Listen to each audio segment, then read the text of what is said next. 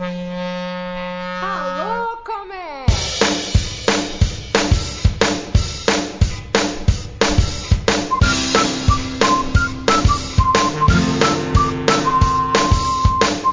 Olá, pessoal. Esse é o Alô Comex, um podcast criado por mulheres para falarmos sobre o vasto mundo do comércio exterior.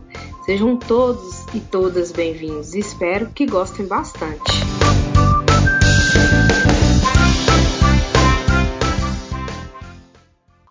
Olá, queridos ouvintes, sejam todos bem-vindos para mais um episódio do nosso podcast. Se você estuda Comex, trabalha com Comex ou tem interesse em conhecer mais sobre os temas que permeiam este mundo, este podcast é para você. Eu sou a Tatiana Pereira, a host do podcast, e nossa co-host de hoje será a Renata Ribeiro. Bem-vinda, Renata! Olá, Tati. Olá, convidados. Sou Renata Ribeiro, sou do Rio de Janeiro e moro aqui. Hoje co-host do Alô Comex e voluntária do Hub Mulheres no Comex. Eu sou sócia de, da BK Stones, uma exportadora de pedras naturais, e de, da, da Colab Comex Consultoria em Comércio Exterior, focada e empreendedores da indústria criativa. E também sou mãe de um adolescente lindo. É isso aí, vamos lá. Obrigada, Rê, pela sua presença aí mais uma vez e o apoio que você tem dado aí para tanto para o podcast como também para o Hub.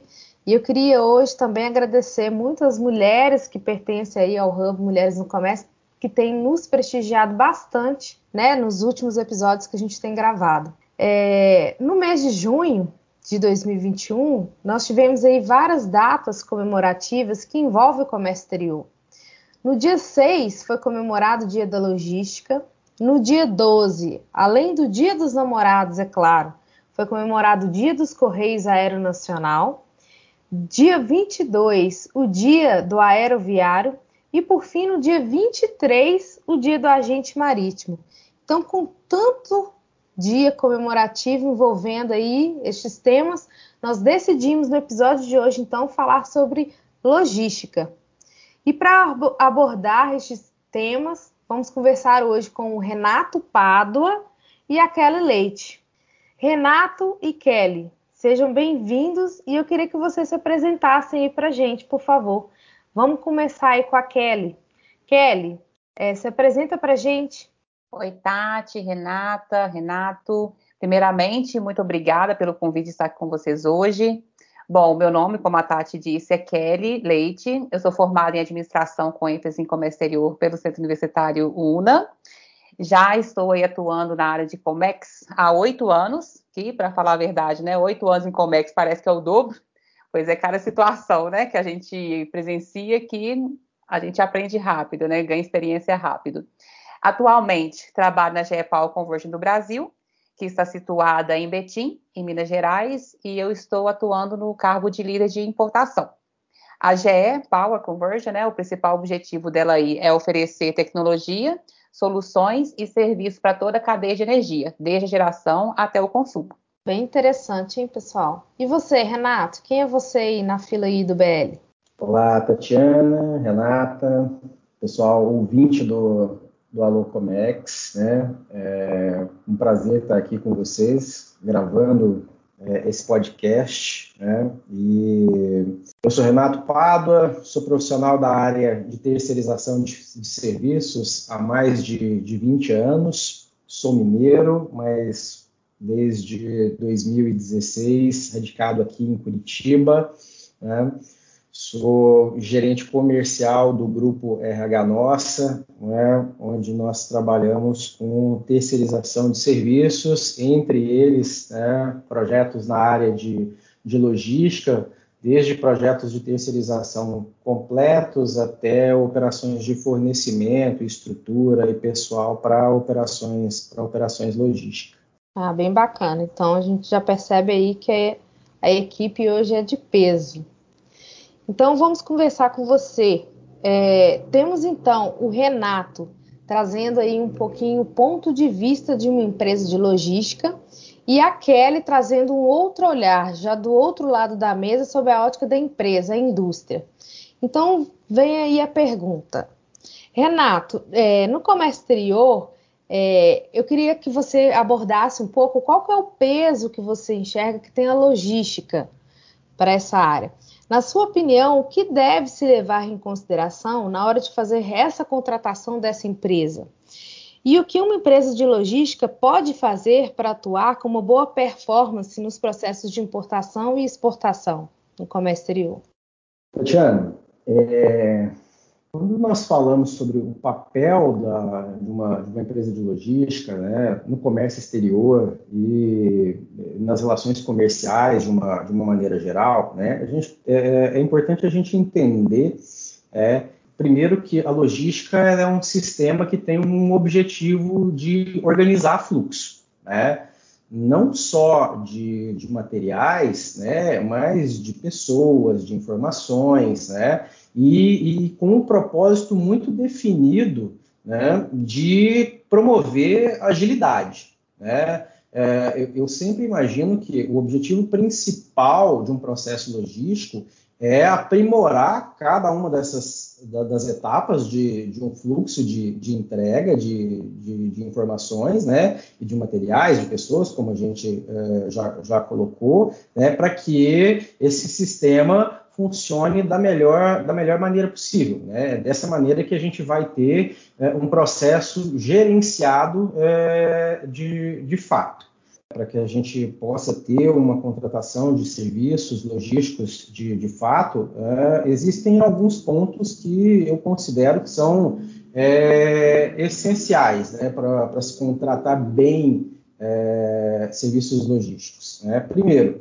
é você buscar é, fornecedores que sejam especialistas nessa, nessa atividade. Uh, um ponto extremamente importante quando é feita essa avaliação é que se busque uma, um operador que tenha profissionais especialistas né, na, na prestação de serviço, profissionais que sejam capazes de mapear a, a, as principais características das atividades a serem, a serem operadas, que tenham condição de identificar as necessidades, entendam o negócio do cliente para que eles possam elaborar e aplicar soluções que sejam adequadas e personalizadas a esse processo logístico a, a ser operado. Né? Além disso, né, profissionais que, especialistas que atuem com foco no desenvolvimento de modelos que priorizem o melhor desenho de fluxos de entrega, de controle, né, que tragam indicadores que possam qualificar a, essa operação eh, instalada. Um outro ponto bastante importante, é, quando se eleger uma empresa ser contratada, né, é que ela tenha segurança financeira. É uma empresa de, de, logística que possa suportar todas as suas obrigações enquanto prestador, enquanto prestador de, de serviço. Né? E, além disso, né, um, um parceiro que traga é, tecnologia e controle. É, é, essencial hoje, quando se estabelece um processo logístico, né, além de conhecimento, além de capacidade financeira, é, um parceiro que esteja na ponta em relação ao desenvolvimento de ferramentas de medição, de performance, de qualidade, de satisfação do, de satisfação do cliente, de controles de SLAs. Né, hoje, nós vivemos aí é, é, processos logísticos, logísticos extremamente é, é, competitivos né, no mercado nacional, totalmente voltados à capacidade de entrega. Né, a, a, o quanto eu consigo entregar com assertividade e no menor tempo. Né, é para isso. E para isso você precisa eleger parceiros que tragam ferramentas de, de, de controle né, e que possam suportar essas essas mudanças. Né? Só para ficar claro para o ouvinte, o que, que seria o SLA? Você pode explicar um pouquinho melhor para a gente? É o, é o, Service Level Agreement,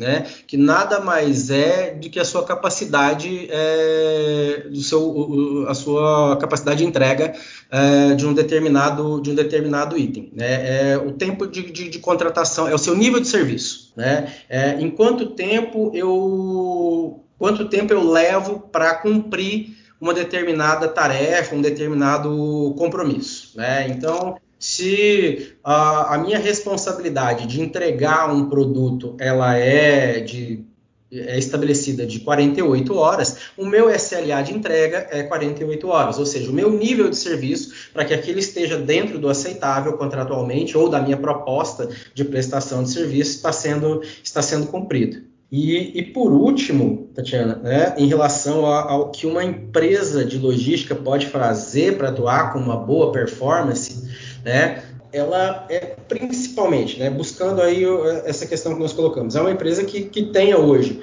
uma capacidade de trabalhar sobre novas tecnologias, né, aplicadas e tecnologias de comunicação. Né, hoje nós falamos de transporte, mas o quanto eu consigo trafegar melhor a, a, as informações, né? Existe uma tendência hoje em buscar processos de logísticas, de logística, né, que sejam úteis é, no apoio e, e, na melhoria de eficiência de qualquer tipo de, de negócio. Hoje, qualquer tipo de operação que nós temos, de, seja ela de comércio exterior, seja ela de comércio interno, seja ela de produtos é, é, alimentícios, da, do agroalimentar, né, tudo envolve um processo, um, um processo logístico. Né? E a performance está justamente é, na aplicação de tecnologias e de agilidade de, de processo. Olhando para o nosso caso específico aqui, onde nós somos especialistas em terceirização de operações logísticas, né? É, quando nós falamos em performance, nós estamos falando desse tipo de aplicação, nós estamos falando de é, um movimento que representa uma descapitalização de ativos para para uma série de, de, empresas, principalmente quando a gente fala da indústria. Né? Hoje eu falo, olha, uma indústria não precisa necessariamente ser dona do seu processo logístico, ela pode buscar uma operação logística terceirizada né? e investir é, todo o seu foco na inteligência e produção do, do seu produto final e deixar que um parceiro especialista com alta performance possa se responsabilizar pela entrega ao seu, ao seu cliente ao seu cliente final, né? E principalmente trabalhar com processos que sejam o máximo simplificados a simplificação em termos de melhorias de performance ela vai trazer uma redução é, é extremamente objetiva e atrativa para o processo, processo logístico. Preço quanto de disponibilidade, né? Perfeito. É, hoje, é, hoje a gente é, tem que pensar é, que é, na maioria dos processos nós estamos falando de um consumidor que é essencialmente online, né? Esse, esse, esse consumidor ele espera que o pedido chegue em tempo recorde. Né? Então, a minha tarefa é, é, numa operação logística é melhorar a qualidade do serviço a esse cliente, né? otimizando, otimizando o tempo de entrega. Né? É, é levar facilidade para o cliente final. É isso aí. Aí agora vem a Kelly, né, Kelly? Do seu lado aí, quais são as métricas levadas em consideração na hora de contratar este serviço? É, acredito que não seja apenas custo, né? Eu, no meu caso, eu prezo muito também pelo atendimento da empresa que atende com aquele escopo de trabalho. Do seu ponto de vista, o que que pesa mais aí para você? Olha, Tati, realmente não podemos apenas considerar o custo, né? E o relacionamento com certeza conta muito. Mas para mim, o que eu colocaria em primeiro lugar é a questão do transit time, né? O tempo de trânsito que a carga demora para chegar para a empresa. É, afinal, né, sempre que possível, a gente quer evitar aquela famosa frase: a fábrica vai parar. É, então, sempre, né, antes de escolher aí o modal do embarque, o agente de cargas, a gente precisa entender realmente né, qual que é a demanda do projeto, entender a data que foi acordada de entrega junto aos clientes, e aí sim, após uma análise, a gente fazer uma, um estudo de caso junto com o agente de cargas e escolher a melhor forma, a melhor opção para trazer esse embarque. O relacionamento, com certeza, ele conta muito, é de extrema importância, né? Pois, afinal, se você tem, né, se você construir um relacionamento bacana junto com seus agentes, com seu despachante, com seus parceiros mesmo, né, da cadeia como um todo, ele vai vestir a camisa junto com você, vai dar, né, a real importância ao seu projeto, ao seu processo e vai trabalhar junto com você para entregar, fazer essa entrega aí o quanto antes. Perfeito. Renato, eu tive o prazer de ler o teu, o teu artigo no LinkedIn, e aí, em cima desse, desse artigo, eu queria que você esclarecesse para a gente é, o que você colocou, depois a gente pode até na hora de divulgar o podcast, a gente coloca o link do, do teu artigo no, na, nas divulgações sobre a diferença entre logística e supply chain, né? O que, que compõe cada um dessas, desses temas, né? O que, que um está sobreposto ao outro? Como, como, é que fa, como é que a gente pode deixar claro para a galera que está escutando a gente? Renata, é, foi bem bacana esse. A gente sempre é, tenta trazer é, nos nossos canais de comunicação com, com, os clientes, com o mercado de uma maneira geral, é, informações sobre as atividades, sobre os processos que nós estamos inseridos, né? E é, ali na, na, página, no blog da, da CW Bem, que é a nossa empresa de prestação de serviços na área de logística, né? É, a gente sempre traz ali informações sobre o mercado de uma maneira geral e sobre tópicos específicos. E, e esse, e, e, esse material que nós lançamos ali foi bem bacana, porque ele teve um, um retorno interessante de muita gente dizendo, cara, eh, vocês conseguiram trazer algumas informações de uma maneira é, mais ficaram transparentes ali, né? Que às vezes a gente busca termos muito técnicos em relação aos processos logísticos, né? E a gente está falando de coisas muito simples, né? Logística é entrega, como eu coloquei, logística é, é, é a otimização de, de, fluxos, né? E, e o supply chain é, é, é, o canal de suprimentos, é, é, é, a esteira por onde tudo isso por, por onde tudo isso caminha, né? Então, é, quando a gente fala, é, é, eu costumo dizer que a, a, logística é o motor e, a, e, o, e o, supply chain é, é, é, a estrada. A logística é o veículo o supply chain é a estrada né? É, para que a gente possa visualizar isso de uma forma muito prática para quem está no dia a dia do, dos processos. É, e ali a gente trouxe, primeiro, que é, esse setor de logística, de uma maneira geral, ele precisa ter um alinhamento muito presente com o que acontece na, na fábrica é, na indústria de uma, de uma maneira geral, para que Para que esses processos não se percam, para que você não tenha todo um esforço produtivo, um esforço de venda, e ele seja contaminado, ou ele seja prejudicado pela minha falta de capacidade de entregar, de fazer com que o produto, de fazer com que é, é, é o bem, qualquer que seja, é, esteja no tempo hábil para quem, quem fez a, a, a aquisição.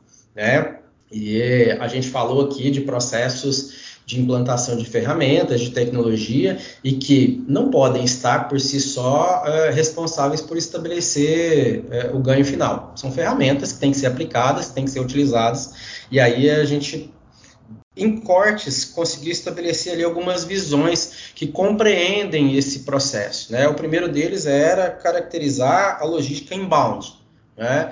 que é justamente a logística de entrada de, de produtos e está totalmente relacionada com o que faz a, a, rede de fornecedores e o seu gerenciamento. Né? Olha, é, é, tudo que diz respeito à entrada de produtos, né, eu vou tratar é, sempre como a logística a, a inbound, a minha capacidade de receber, de ordenar, né, e de criar um, uma estratégia de operação muito bem segmentada para poder é classificar aquilo que entra dentro do, do meu do, dentro da minha, da minha operação, né?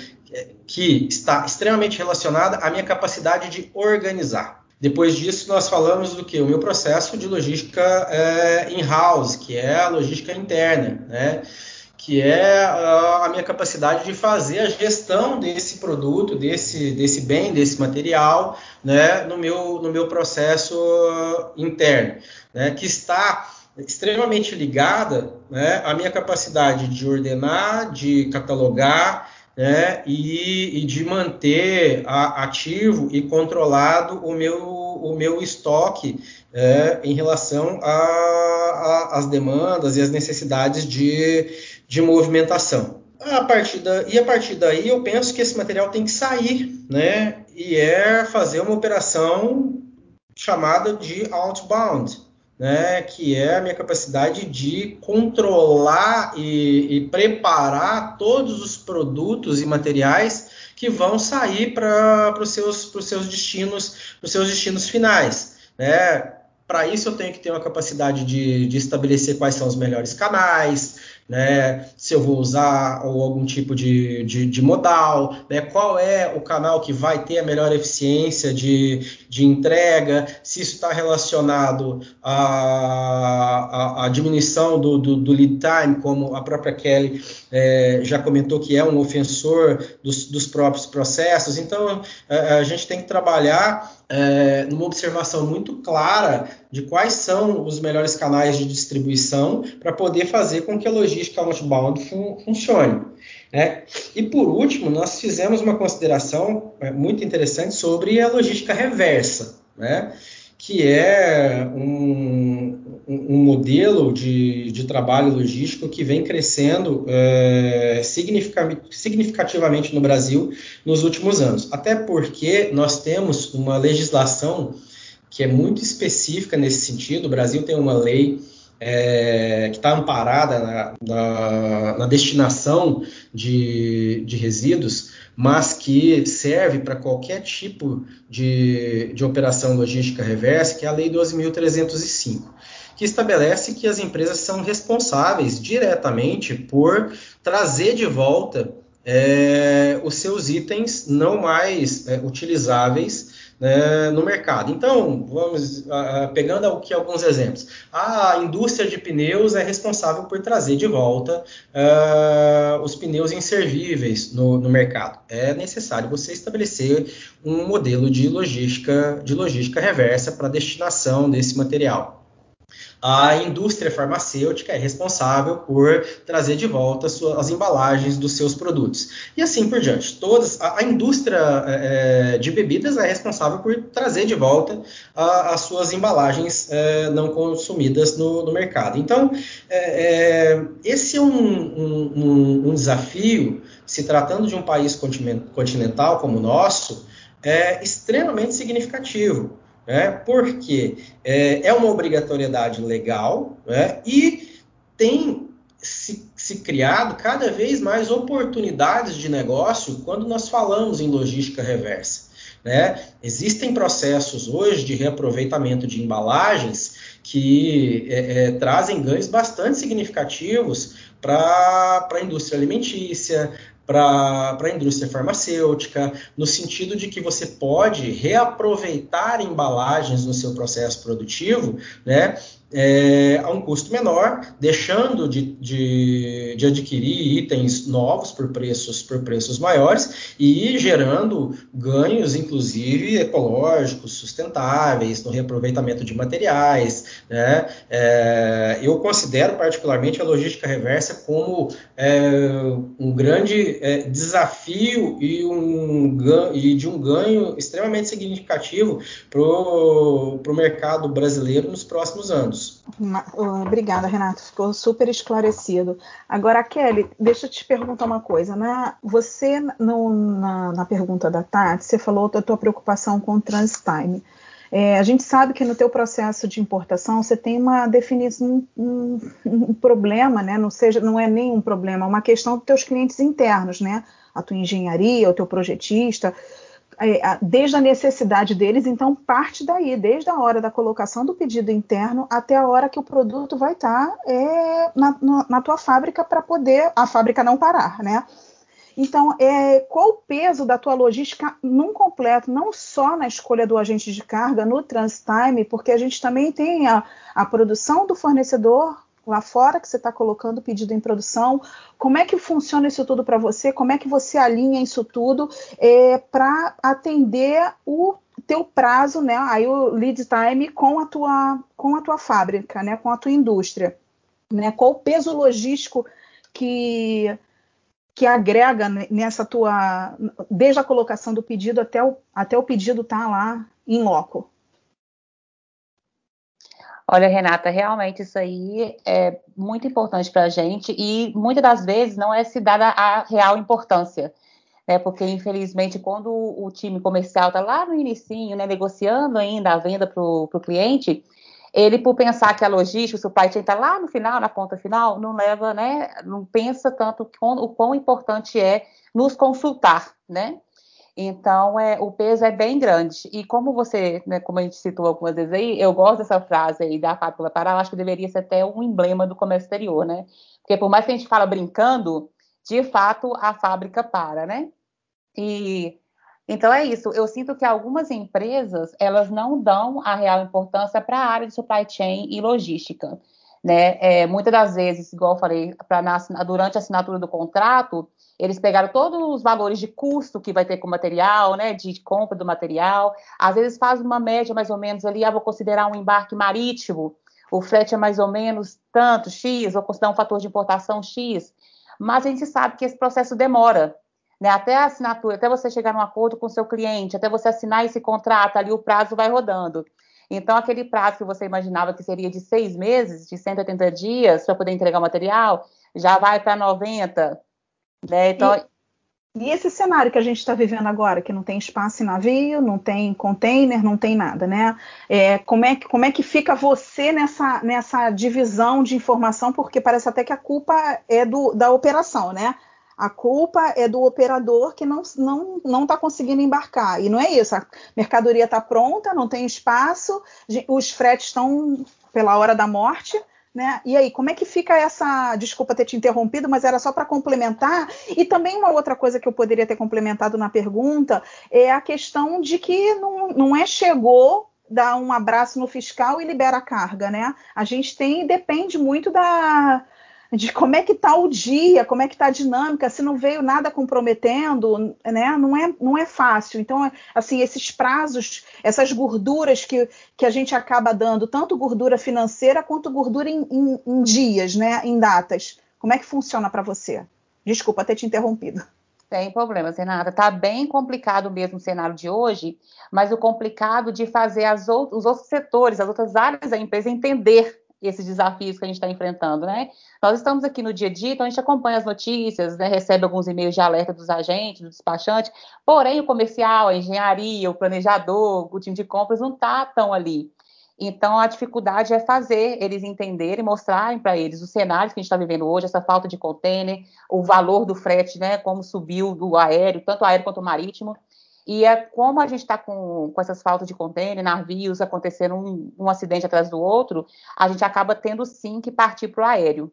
Então aí a gente está tendo que fazer uma renegociação junto ao cliente, né? Até mesmo, ou então tentar explicá-lo, olha, devido ao cenário atual, a gente não vai conseguir entregar no prazo acordado, eu preciso de mais X dias. Então está todo um processo sendo, né, todo um trabalho sendo feito aí junto aos planejadores e eles fazem um trabalho junto com os compradores e os clientes para mostrarem para eles o cenário que a gente está vivendo atualmente e tentar uma renegociação, para não surgir, né, não, não recebermos nenhum tipo de multa ou nenhum tipo de penalização. Até porque não só falta de contêineres, né, infelizmente, a gente está tendo muita falta de matéria-prima. Então, às vezes, aí os materiais, é, então, às vezes, um material que tinha um, um, lead time de duas semanas, três semanas, hoje está com seis, oito semanas, só para poder produzir, fora o tempo ainda de embarque. Então, mas como todo mundo está passando por esse momento difícil, né, está sendo possível aí negociar e conversar com nossos clientes e, e fazer algumas alterações aí nas entregas. Reajustar os, os contratos, né? Exatamente. Prazos e valores, né? Prazos e valores.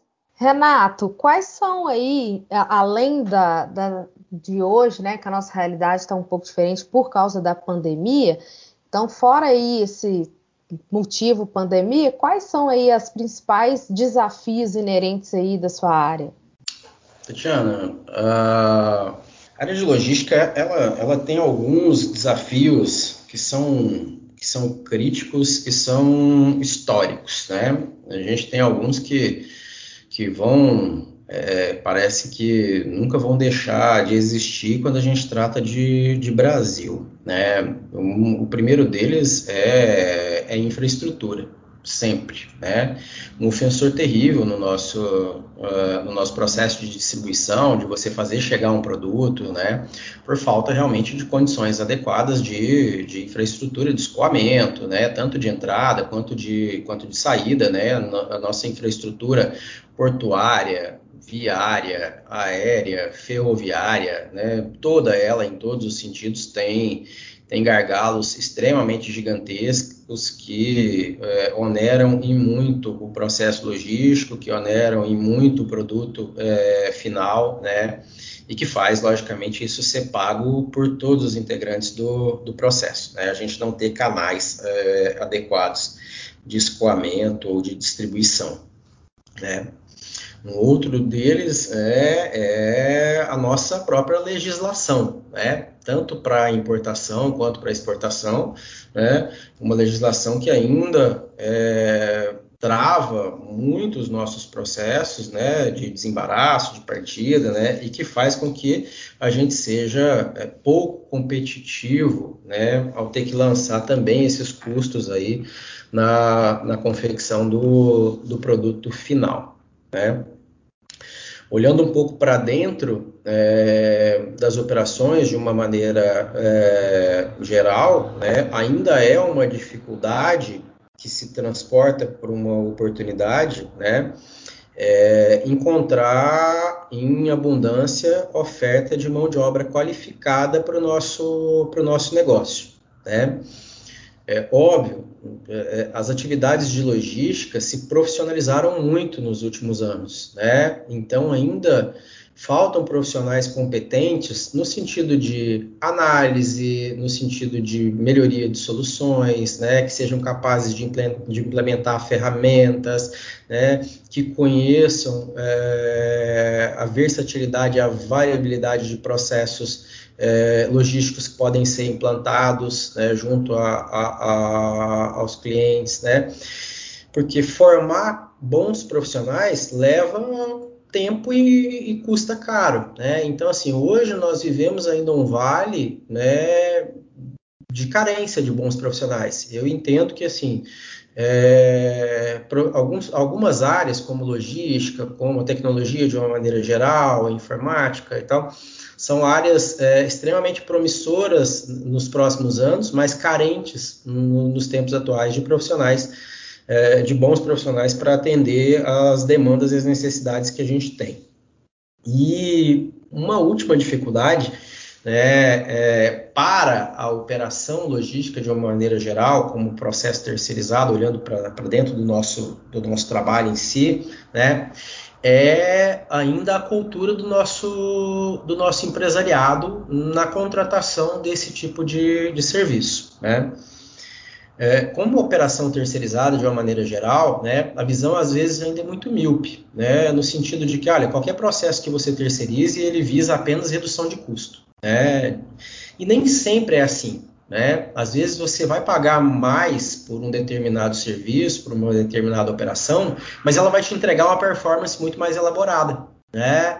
Às vezes não é só o custo, às vezes é o resultado. Às vezes não, na maioria das vezes a proposta é o resultado. Às vezes você tem uma condição operacional que realmente, é, é fazendo com um especialista, esse custo vai ser menor.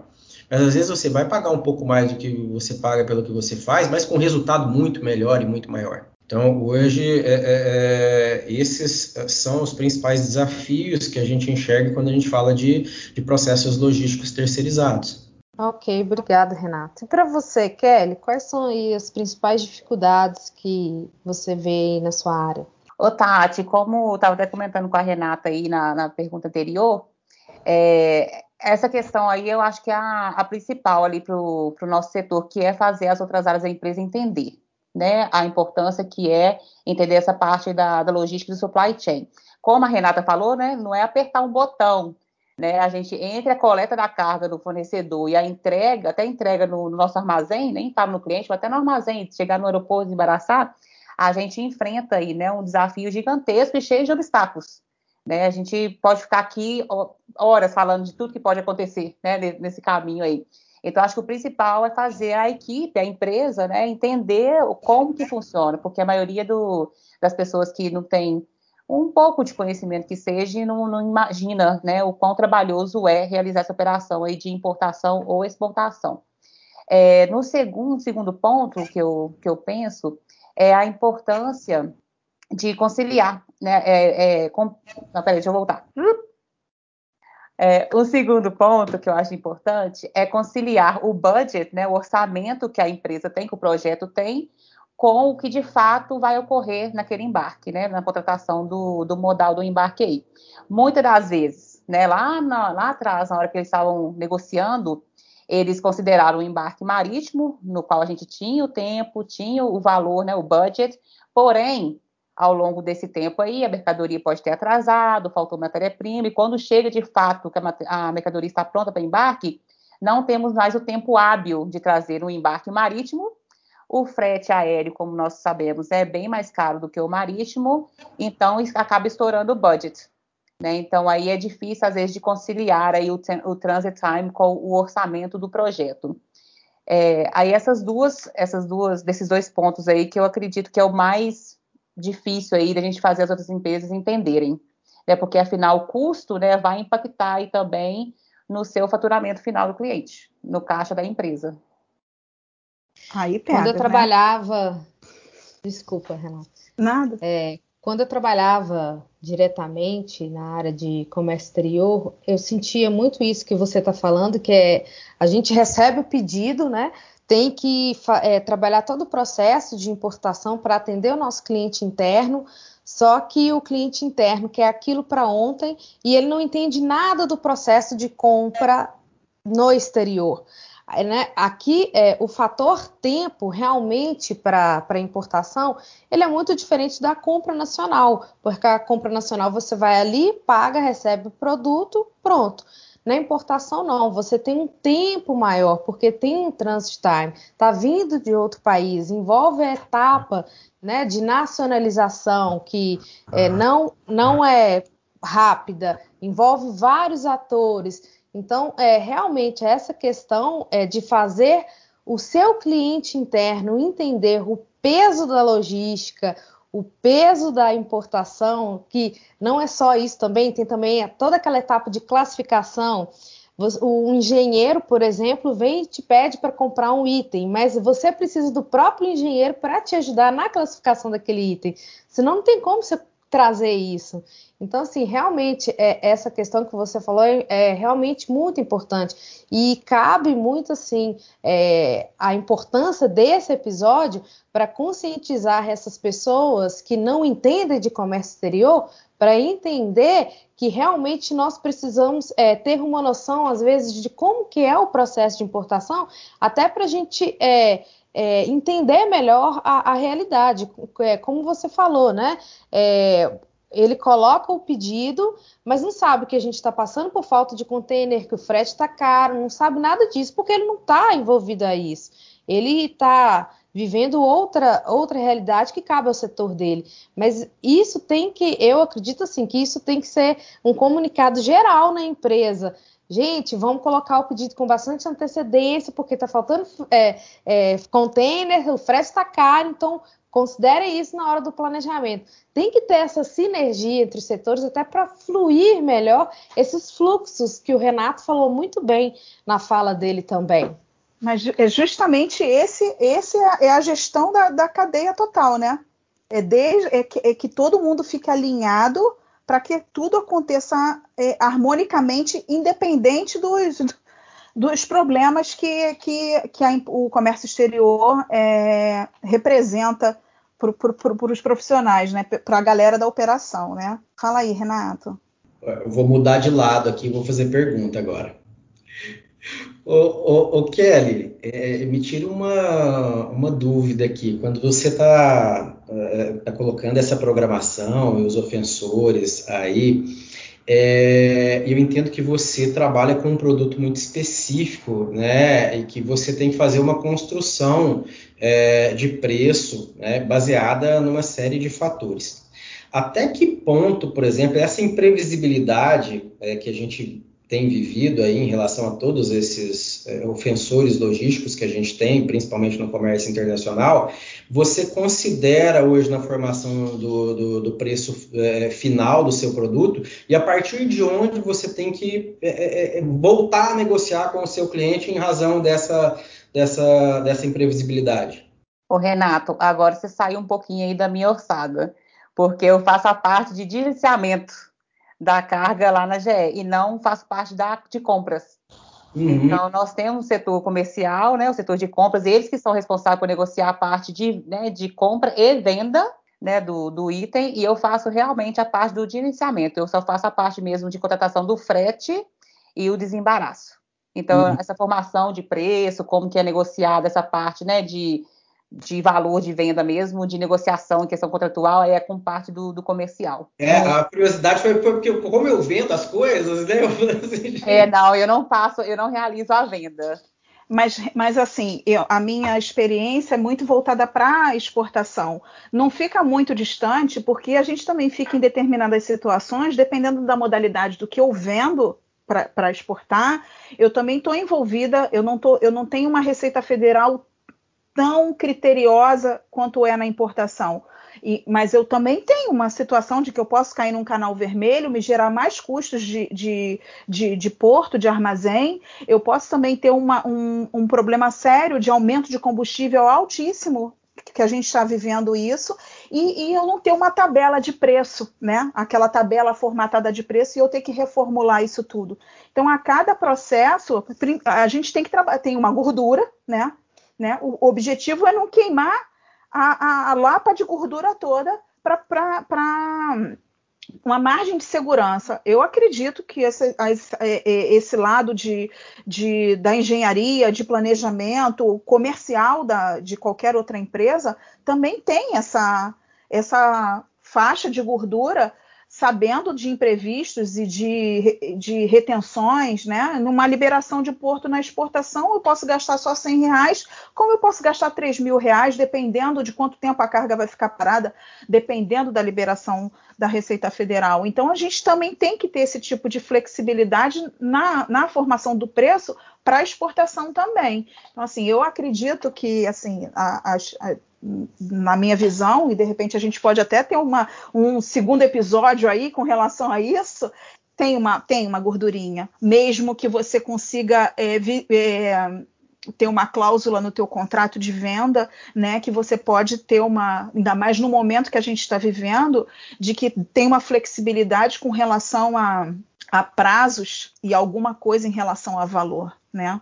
Acho que não, assim, não sei se eu consegui te responder por completo, Renato, mas que tem gordura, tem gordura. Sim, é, é porque assim, eu fiz, eu, eu, fiz a pergunta porque me bateu uma certa curiosidade na, a, em relação à indústria, né? O quanto isso é, é ofende hoje o processo, porque para o nosso trabalho específico de prestação de serviço, de operação, né? Eu tenho operações é, in-house, por exemplo, é, é, que o modelo é, de precificação é, do serviço logístico é, ele tem mudado em função disso. Né? Por quê?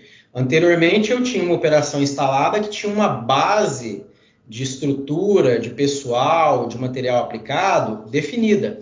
Como esse formato ele tem variado muito para um lado e, e para o outro, os contratantes hoje têm buscado é, formatos que sejam é, mais maleáveis nesse sentido. Então, assim, é, é, um modelo de work package, por exemplo, que a gente tem instituído cada vez mais, né, no sentido de ser remunerado pela prestação de serviço logístico, essencialmente pela sua aplicação. Então, ah, é hora aplicada, não é mais disponibilidade de, de, de estrutura, de equipe. É, é, o quanto você está trabalhando efetivamente para aquela atividade. Né? Então, para nós que operamos, né, tem sido um desafio gigantesco fazer essa adequação, porque eu, trago, eu, trato, eu trato hoje com expectativa de horas aplicadas que podem ou não ocorrer. E anteriormente eu tinha uma equipe totalmente disponibilizada para se fazer um in-house, por exemplo. Né? Então é, é, é desafiador nesse sentido.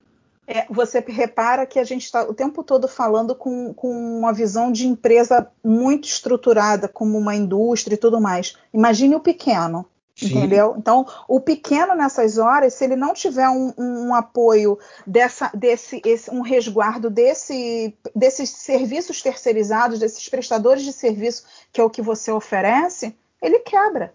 Ele quebra. Se ele não tiver uma boa negociação ou uma uma, uma boa estrutura de relação, ele, ele acaba de fazer aquela operação que está ruim, né? E, e, fecha as portas, não consegue mais, né? Numa estrutura de empresa grande, é, é, o pequeno ele acaba estrangulando toda a cadeia, né? Ah, o que, que você pode melhorar para mim, fulaninho, o outro fulaninho, quanto é que você pode ir melhorando? Vai tentando estrangular para poder fazer uma economia para não ficar tanto no prejuízo. A indústria também tem isso, mas acaba que eu acho que não tem tanto quanto no pequeno, entendeu? Então, por isso que muitas das vezes que esses terceiros não, não, não atendem nem é, pequenos, né? Pequenos empreendedores, pequenas empresas que de repente não têm uma saúde financeira tão fortalecida, que nem, nem de, de tristeza e de dificuldade a gente vive, né? Comércio exterior, então, é uma gaiatice danada, né? E aí, Kelly, me conta aí, o que, que você tem dentro do teu processo, o que, que foi mais é, engraçado, inovador, ou, ou, ou, teve uma, uma expectativa diferenciada, ou que tenha sido altamente crítico? É como você disse, né, Renata? O que tem aí, a gente chora na hora, mas depois dá para a gente dar umas risadas, né? mas é, eu acho que teve uma época que eu trabalhei com agenciamento de cargas, e eu acredito que para esse profissional, né, o maior medo que ele tem é de enviar uma carga para o lugar errado, né, para o destino errado. E eu tive um caso e, de importação não sei se vocês sabem, né, mas é, a gente utiliza né, para importar, os aeroportos têm siglas, né, geralmente são três letras. E a gente tem muitas dessas letrinhas parecidas uma com a outra, né? A gente tem, separei algumas aqui, a CS, CLS, não, S, e deixa eu voltar, que aí fica feio, né? Estamos de A.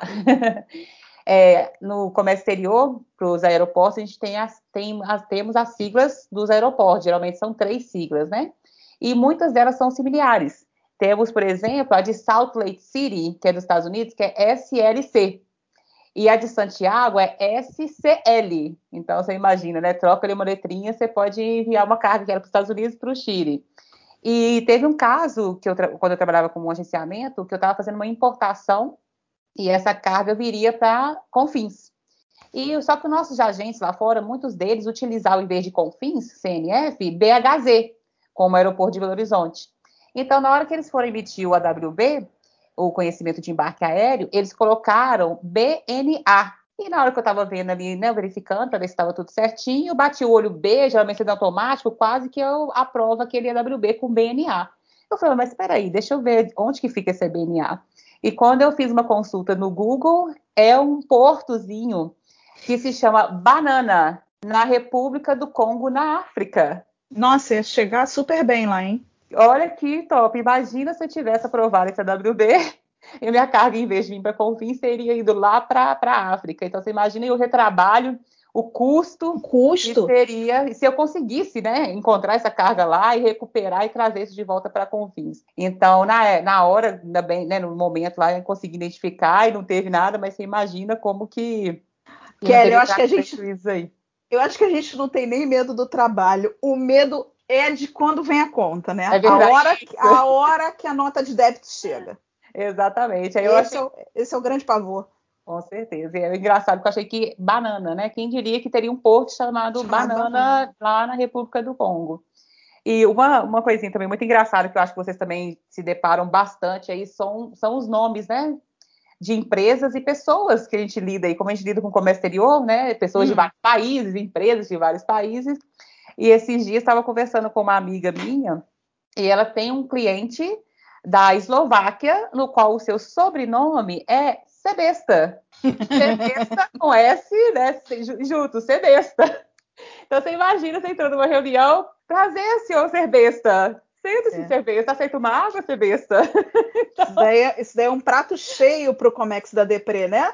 Exatamente. Então, e um, um, outro, um outro cliente que eu tive, esse era de uma amiga minha, mas um cliente que a gente teve de, de exportação, que eu tive quando eu era agente de cargas, era uma empresa americana, no qual o nome da empresa é Big Ass Fence. Ou se hum. traduzindo aí, grosso modo, é, ventiladores popô grande, né? Big ass fans. Então, você é uma indústria de ventiladores de, te de teto, que, no qual o nome é Big ass fans. Então, né, olha que bacana. Eu não ia nem falar o que eu pensei aqui, que senão as meninas vão brigar comigo depois. Isso aí, mas aí tem a gente pode ficar aqui, né, a noite inteira, né, o tempo inteiro aqui conversando, e que a gente tem vários casos. Já, já escutei histórias aí que o, o importador estava mandando spare parts, materiais elétricos, e tiveram que refazer a, a, a, embalagem da carga no armazém do agente. o agente reembalou e mandou livros infantis para a fábrica. Então chegou aqui a caixinha com a canal verde, né? Chegou lá na fábrica, quando abriu a caixa, vários livros infantis. Então, é. histórias, né, a gente tem aos montes aqui para contar. E você, Renato, com a tua cadeia logística aí, como é que é a tua vida engraçada? Pois é, Renato, eu, assim, diferentemente da Kelly, assim, eu falei, cara, eu consigo a gente não tem tantas, tantas situações peculiares, assim. Eu, eu, costumo dizer que a gente mais ri da nossa própria desgraça do que. Do Mas que, por aí, é. Do que, do que das situações engraçadas, né? Até quando você fala assim, ah, a situação foi engraçada, mas na época era altamente crítica. Realmente, assim, a, a gente ri depois do, das situações críticas porque você faz. e, e assim é, é, esse, esse movimento da pandemia, né, ele foi, ele foi é, é extremamente interessante, né, é, em diversas situações que a gente acaba dando risada depois, mas realmente no, na, naquele momento ela é, ela é grotesca quase, vamos dizer assim, né, é, a gente teve muito movimento, ainda continua tendo, né, a, a parceiros que nós temos na área de e-commerce, né? E a gente tem alguns operadores de e-commerce que são assim. É uma loucura. Você faz uma projeção de uma, de uma implantação, de, de uma startup, de, de uma operação, né? E normalmente os tempos são uh, mínimos. Né? O ano passado nós já chegamos a, a fazer operação, a implantar uma operação logística uh, in-house com 10 dias né, com 30 pessoas, equipamento e, pessoa, e estrutura pronta para operar de e-commerce. né, e é aquele desespero, aquela, aquele sofrimento é, ali para se implantar e é, você o tempo todo rindo daquilo que pode não dar certo e, e não acontecer. E a gente teve uma situação ano passado que nós tínhamos uma programação de três startups né, num período de 45 dias que a gente tinha que fazer, né, e nós praticamente é, é, demos início a essa implantação ao, ao mesmo tempo. Eram três operações aí é, é no interior do entre o interior de Minas e o interior de São Paulo, né, e com metade do processo já instalado, nós recebemos a informação de que o fluxo de implantação era o contrário do que a gente tinha recebido. Né? Então, assim, a gente estava implantando, tinha implantado a primeira, estávamos na segunda e íamos para a terceira e a gente de repente recebeu que a, a ordem era inversa. Aquela que não estava pronta era a primeira que tinha que ser operada, né? E foi aquela situação terrível aí da gente correr e voltar e, e ter que conseguir fazer o processo, né? que a única coisa que restou no final, depois de conseguir, foi dar risada realmente da própria, da própria desgraça. Né? Mas são situações que às vezes a gente fala, cara, não é possível que isso acontece. Acontece. Acontece, pior que acontece. É trágico e depois fica cômico, né? É. trágico sempre dói mais do que o cômico, viu? Kelly, o Renato falou como que tem sido para ele na pandemia e para você, como é que está esse cenário? Ô, Tati, com certeza está difícil, né? Com certeza, Tati. Acho que está difícil para algumas empresas, quanto está para algumas pessoas também, né? Quem que não está sofrendo com essa pandemia? Né, tivemos aí inúmeros desafios, né? Como, por exemplo, adaptação ao home office, postergação de contratos, diminuição de quadros funcionários, redução de horas de serviço, avaliação cambial, né, que não sofreu com isso aí, a falta de contêiner no mercado, como a gente comentou no início, falta de matéria-prima, aumento, né, até horizonte do, dos valores do frete, tanto aéreo quanto marítimo. Então, isso aí são alguns exemplos, né, do que, que a gente sofreu aí como empresa, né. Então, além da gente estar enfrentando aí os desafios pessoais, né, contra essa pandemia, é, esses últimos meses aí estão sendo de grandes desafios para a indústria e para o mercado como um todo. E o Comex, como sempre, sofre junto, né? Com certeza. É, a, gente tá, a gente também está é, sofrendo meio que, meio que a rebote, né? Tá vindo. Não é, eu não sei. É acidente, né? Um atrás do é, outro. É navio parando o porto inteiro. Agora tá bom para importação, que o dólar tá mais ou menos meio lá, meio cá tá ruim para exportação, porque o dólar também baixou demais, mas aí também não tem espaço em navio. Os aeroportos estão lotados, não tem janela para poder agendar, né, para poder enviar carga. Tá, tá complicado mesmo. Complicado. Eu, eu queria falar um negócio pro Renato, por eu estar no Rio. Renato, que dificuldade que eu tenho de logística para o Rio de Janeiro. Tenho vontade de chorar no cantinho, mas o povo tem medo daqui. Vou dizer para você. Ninguém quer trazer você, carga para cá. Eu vou dizer para você que assim, cara, trabalhar hum, é, é, é, não é nenhum tipo de preconceito, mas assim, realmente é difícil operar no Rio, sabe? As, o mercado de uma maneira geral sempre impõe barreiras em relação a se operar, a se instalar, a entregar, né? é, é, um, é um desafio. Né? A gente tem algumas atividades é, no Rio e, sim, sempre é, existem esses senões. Sim, né? operações mais específicas como o mais simples possível, de uma carreta simples, tá difícil. Uhum. Sim, sim, é, é bem, é bem. E eu, eu compreendo, eu compreendo perfeitamente. A galera não quer ver, que às vezes não é nem a empresa, às vezes são os próprios, a, a própria equipe de, de que está na linha de frente, né? Os motoristas e tudo mais, é que não, não preferem não, né? Uhum. É, é, é, entregar. E quando, e quando preferem, o taxam, né? Sim, sim. Ah, cara, você tem que fazer uma entrega. Cara, mas é onde? É aqui. Ah, isso é difícil. Isso é... Ah, lá não chega, lá não vai. Ou então custa X. Então, é, são, são situações que ah, existe uma logística particular e peculiar no Rio de Janeiro. Verdade. É. Você falou tudo agora. É. De, deixa eu fazer um complemento uh, em relação a essa, essa questão do cenário da pandemia.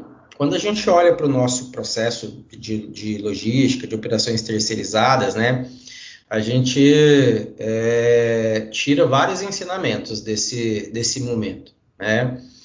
O primeiro é que, assim, qualquer tipo de empresa, empresas de prestação de serviço de uma maneira geral, é, que diversificam e que têm as suas atividades aí distribuídas por frentes é, diversas, né, sofreram e sofrem menos. Né?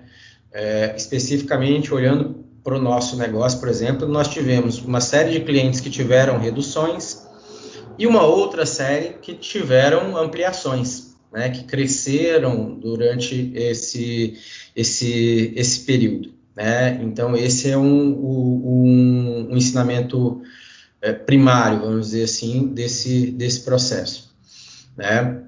O outro ponto é que é, para você se manter competitivo nesse movimento, né, a, a, automaticamente uma empresa de prestação de serviço tem que rever seus conceitos, metodologias, tecnologia principalmente, né? Porque foi um momento em que a gente passou a, a não ter mais é, a presença física em, em, algumas partes do processo, né? Ok, no chão de fábrica, lá dentro do CD, né? É impossível você não ter pessoas. Mas tudo aquilo que não diz respeito a contato direto com o produto, com o material, com o manuseio, teve um corte bastante significativo, reduzido. Né? Eu aqui, como responsável comercial, deixei de viajar toda semana, deixei de ter contato com o cliente e passei a fazer isso remotamente. Né? É... Sofremos muito com afastamentos. Né? O Covid tira as pessoas da atividade produtiva.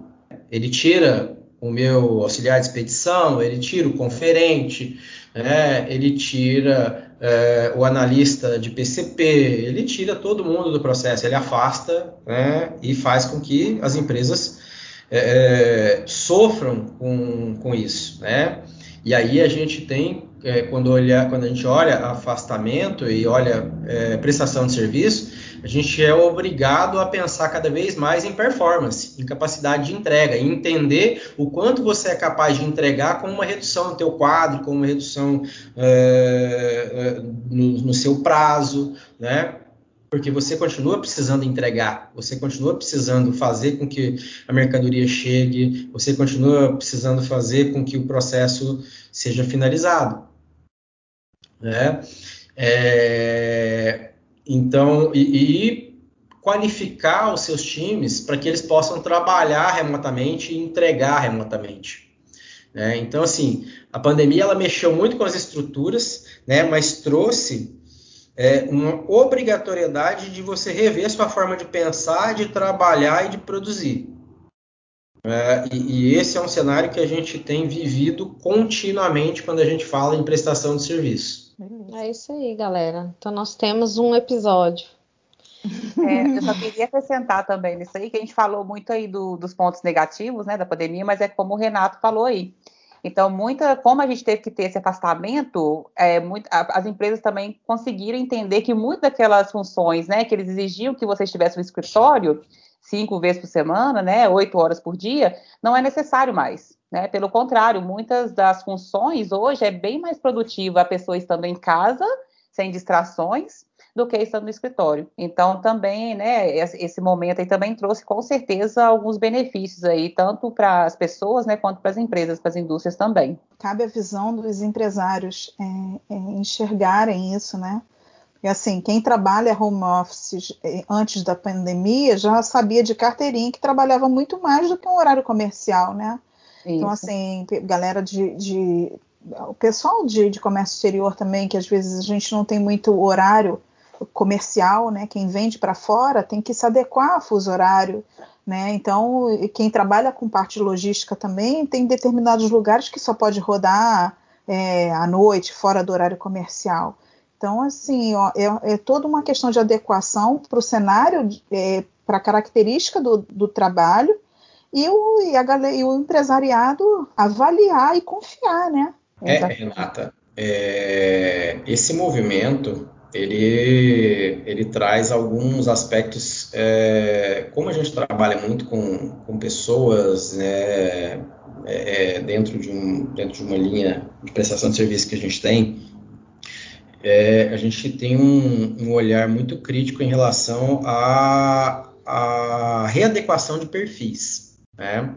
Existem pessoas que no modelo da pandemia se adequaram muito bem ao formato e um outro grupo que não é, é, é, conseguiu absorver essa nova realidade. E não é só o absorver no sentido de performar, tá? É no sentido de é, é, é conseguir se organizar a, a esse modelo.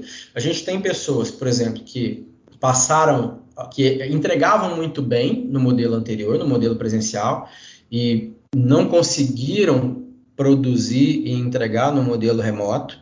Nós temos pessoas que entregavam menos e passaram a entregar muito mais no modelo, no modelo, no modelo remoto.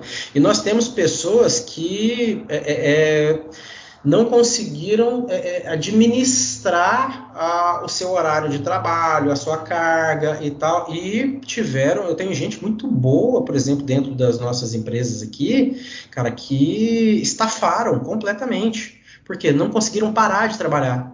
Começaram Sim. a trabalhar e entregar das sete da manhã às nove da noite, às dez da noite, sabe? E, cara, espanaram. É, é, é muito. É, é, uma visão. É, na verdade, você tem que ter uma visão muito aberta para avaliar a característica de cada um, né? É, é, é, é, comportamento, é temperamento, é jeito, uma série de coisas que precisam ser avaliadas. Uhum. É, mas a gente vai conseguir passar por isso. Não, já está terminando, se Deus quiser. Mas é questão realmente do, de perfil né, de cada um e de como que essa pessoa vai se adaptar. A gente teve, né, tivemos alguns casos aí na, na, minha equipe lá na GE que alguns né, colaboradores comentou no início, né? A gente sempre fazia reuniões para saber como que cada um estava lidando né, com a situação de home office. E tivemos alguns colegas que falavam, não, eu perco o sono, deito para deitar, né, deito para dormir umas 10 da noite, perco o sono meia-noite, eu vou lá e ligo o computador e começa a responder e-mail. Aí vai dormir 5 da manhã, aí dorme as duas horinhas, acordei às 7 e vou de novo. Não estava conseguindo, né, se organizar, exatamente isso aí. Mas aí, então, realmente depende da pessoa, depende do perfil, depende se ela conseguiu se organizar ou não. É porque é... a importância da logística no processo do trabalho, olha aí. Porque quando você saía do, do de casa para ir para o trabalho, você começava a ligar aí, né, para focar no trabalho. E como você não tem mais esse momento de desligamento, né, do foco do trabalho, quando você tinha esse trajeto saindo do trabalho e indo para casa, você não está tendo esse esse gatilho para fazer essa desvinculação, de perder esse foco. Então, acaba assim, se a pessoa não tem a disciplina de falar, não, já deu, agora eu vou focar na minha vida pessoal, realmente a gente vê aí um monte de gente tendo crise aí de síndrome de burnout. É o que a gente tem visto. A gente já falou num, num, numa live nossa lá, que vocês tiverem uhum. oportunidade, Pode assistir, Veja, tá assistam, ótimo. É. Eu faço, eu faço um comparativo da minha agenda, sabe? Eu pego a minha agenda antes da pandemia e depois da pandemia, e assim, a quantidade de compromissos na minha agenda antes e depois é gigantesca. Porque uhum. anteriormente não é que eu não, não é que assim, eu tinha um processo de logística realmente. Eu tinha que sair daqui, eu tinha que ir para o aeroporto, eu tinha que ficar X horas no aeroporto, eu tinha que fazer uma viagem, eu tinha que ficar, eu tinha trânsito. Então, assim, o volume. Pegava o engarrafamentinho, né? Sim, o meu volume de compromissos era menor. A partir do momento que eu passei a ficar 100% disponível num único lugar, o, o meu volume de reuniões e de conversas não só com o cliente, mas aí internamente também, aumentou exponencialmente. Sem contar também que o meio de comunicação da empresa se é, formalizou apenas em um lugar. Alguns foram Microsoft Teams, outros foram é, Skype, e aí a pessoa que antes você pegava o telefone e ligava, era o telefone que ficava tocando o tempo todo, hoje é o escrito por, por esses aplicativos, né? Então focou isso no, no lugar só, aí a pessoa está disponível sempre recebendo ou respondendo essas mensagens. E ainda para piorar. Retorno, é, é, o retorno tem que ser imediato, né? Imediato. E um agravante aí, porque esses aplicativos novos, né, eles estão também no celular. Então, às vezes, até num break do café ou do almoço, as pessoas, né, às vezes, não respeitam, estar ali te ligando no seu horário de almoço, no seu horário do café, coisa que na empresa, presencialmente, elas não fariam. Né, elas aguardariam. Por isso que está lá reservado no meu Outlook, lá, almoço. Então, já fechado minha agenda. Isso mesmo. Mas, Tatiana, eu vou te dizer que mesmo assim, né, você reservou um horário, provavelmente lá do meio-dia às 13. Vamos lá. É o meu horário de almoço. Se você, quando é presencial, seu horário de almoço não era no meio-dia às 13. Não.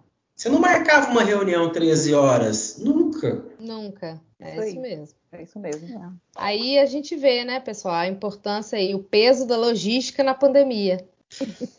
Nesse caso, nesse caso, da inexistência dela agora. Da inexistência, é. É a logística em casa é a logística equilibrando pratos, né? Que a gente está equilibrando pratos. É verdade. A logística de encavalar as reuniões no Outlook. então tá bom, pessoal. É isso aí. Vamos para o encerramento. É, Renata, muito obrigada pela sua participação, por mais uma vez estar aqui conosco como co-host. Deixa aí seu recado final para gente. Eu agradeço demais a, a, a oportunidade né, o convite de sempre. Agradeço muito o que o Hub tem trazido é, para a minha vida e o que, que vem agregando né, nas, nos nossos encontros e reuniões, o que, que isso está movimentando, o, que, que o quanto a gente move pessoas e aprendizados que é, não semanalmente, mas já diariamente. Eu só tenho que agradecer e vamos para próximos episódios. Não deixem de seguir o Mulheres no Comex e também de ouvir os, os, os outros episódios do Alô Comex, que são super interessantes. E eu sou só agradecendo, só para agradecer mesmo a tudo que o Hub representa para mim. Obrigada, Rê. E você, Kelly, deixa aí para a gente seu contato, seu agradecimento. Ô, Tati, mais uma vez, muitíssimo obrigada pelo convite. Fiquei super feliz, lisonjeada de poder fazer parte desse trabalho aí junto com o Hub de, de mulheres no Comex. É, o meu contato é lá no LinkedIn, Kelly Leite, Então, quem quiser pode entrar em contato, que eu ficarei muito feliz de adicioná-los aí ao meu network. Muito obrigada, viu, Kelly, pela sua participação. Foi extremamente relevante aqui para gente. Quando a gente decidiu falar de supply chain, seu nome veio na cabeça de pr primeira mão. Então, eu não podia deixar de, de ter você aqui com a gente hoje para falar desse tema que você entende tanto e eu tinha certeza que você ia gostar tanto de falar. Ah, obrigada, Tati. Fico feliz. E você, Renato, muito obrigada aí pela sua participação, pelo esclarecimento e por explicar tão bem, de forma tão é, didática para a gente os, os, processos, né, os que envolvem aí a, a logística, por ter contribuído aí ricamente é, para o episódio de hoje. Deixe aí o seu contato para a gente também. Tatiana, Renata, obrigado aí pela, pelo convite, né, por poder participar com, com vocês do, do, da gravação do podcast. Kelly, obrigado por estar junto aí nessa, nessa troca, né, é, a gente comentando aí sobre esses diversos aspectos e assuntos da área, da área logística e do Comex, né, é muito bacana a gente poder falar e, e, levar um pouco de, de, conhecimento, um pouco de assunto, um pouco de história, né, para todo mundo que, que ouve, que ouve o, o podcast. Né? É, para quem quiser conhecer um pouquinho é, do trabalho que a gente tem, né, acessa o, o, site da CWBem, a gente tem o nosso blog lá, sempre trazendo é, é, informações né, na área de logística, na área de terceirização, né, sempre com uma pegada é, menos didática, vamos dizer assim, né, tentando trazer as coisas um pouco mais transparentes, né, e quem quiser conhecer um pouquinho também, é, entra lá na página do LinkedIn, é, é Renato Pádua, né, ou me mande um e-mail aí, rpadua.cwbem.com.br. Vai ser um prazer compartilhar com vocês. É isso aí, pessoal. Esse foi mais um episódio do podcast Alocomex, o podcast do Hub Mulheres Comex. Ele está disponível nas principais plataformas gratuitamente, no Deezer e no Spotify. Para acompanhar as postagens do podcast, siga meu Instagram, TatiComex, e também o Instagram do Hub, arroba Mulheres no Comex. Compartilhe o nosso trabalho e dê um feedback ou sugestão de pauta pelo nosso e-mail novo, alocomex.mulheresnocomex.com.br. A ideia aqui é democratizar o conhecimento e permitir que cada vez mais pessoas tenham acesso às informações e aos debates de conteúdo sobre o comércio exterior. Obrigada e aguardo vocês no próximo episódio. Beijão, pessoal!